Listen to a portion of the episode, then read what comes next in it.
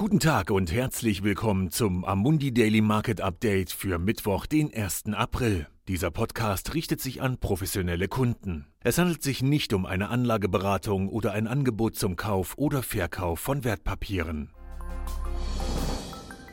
Die Aktienmärkte haben eines ihrer schlechtesten Quartale beendet. Der MSCI All Country World Index schloss 21,7 Prozent unter dem Niveau, auf dem er das Jahr eröffnet hatte. Das zweitschlechteste Ergebnis in den letzten 30 Jahren. Dies ist schlimmer als der Rückgang von 17 Prozent im dritten Quartal 2008 bei der globalen Finanzkrise.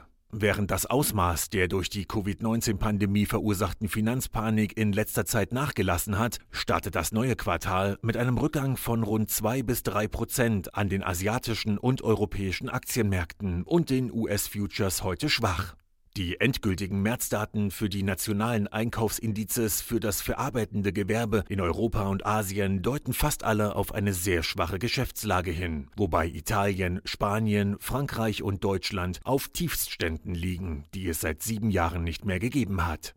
Die einzige Ausnahme bildet China. Der Keksen-Index für das verarbeitende Gewerbe für März von 50,1 weist hier auf eine leichte Ausweitung der Geschäftsaktivität hin.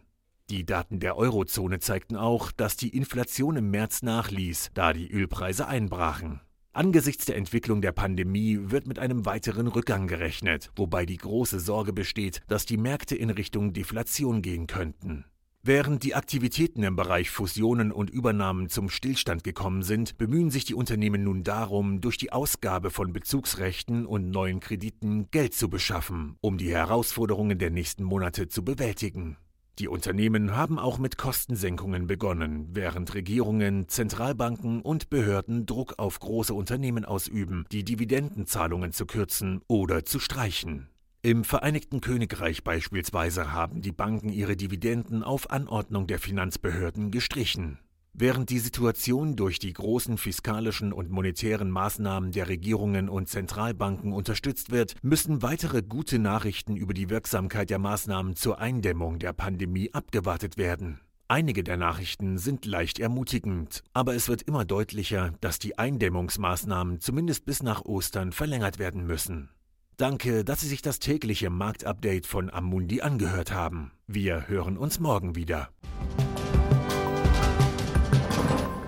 Haftungsausschluss. Diese Information wird nur professionellen Kunden, einschließlich Finanzintermediären, zur Verfügung gestellt und ist nicht für die Öffentlichkeit bestimmt. Diese Unterlage dient nur zu Informationszwecken, ist keine Empfehlung, Finanzanalyse oder Beratung und stellt keine Aufforderung, Einladung oder Angebot zum Kauf oder Verkauf von Wertpapieren oder Dienstleistungen dar. Dieses Dokument wird von Amundi herausgegeben und sofern nicht anders angegeben, sind alle geäußerten Ansichten die von Amundi zum Zeitpunkt der Veröffentlichung. Diese Ansichten können jederzeit ohne vorherige Ankündigung aufgrund von Markt- und anderen Bedingungen geändert werden und es kann nicht zugesichert werden, dass Länder, Märkte oder Sektoren sich wie erwartet entwickeln werden. Amundi übernimmt keinerlei Haftung, weder direkt noch indirekt, die sich aus der Verwendung der in diesem Material enthaltenen Informationen ergeben könnte. Amundi kann in keiner Weise für Entscheidungen oder Investitionen verantwortlich gemacht werden, die auf Grundlage der in diesem Material enthaltenen Informationen getroffen werden.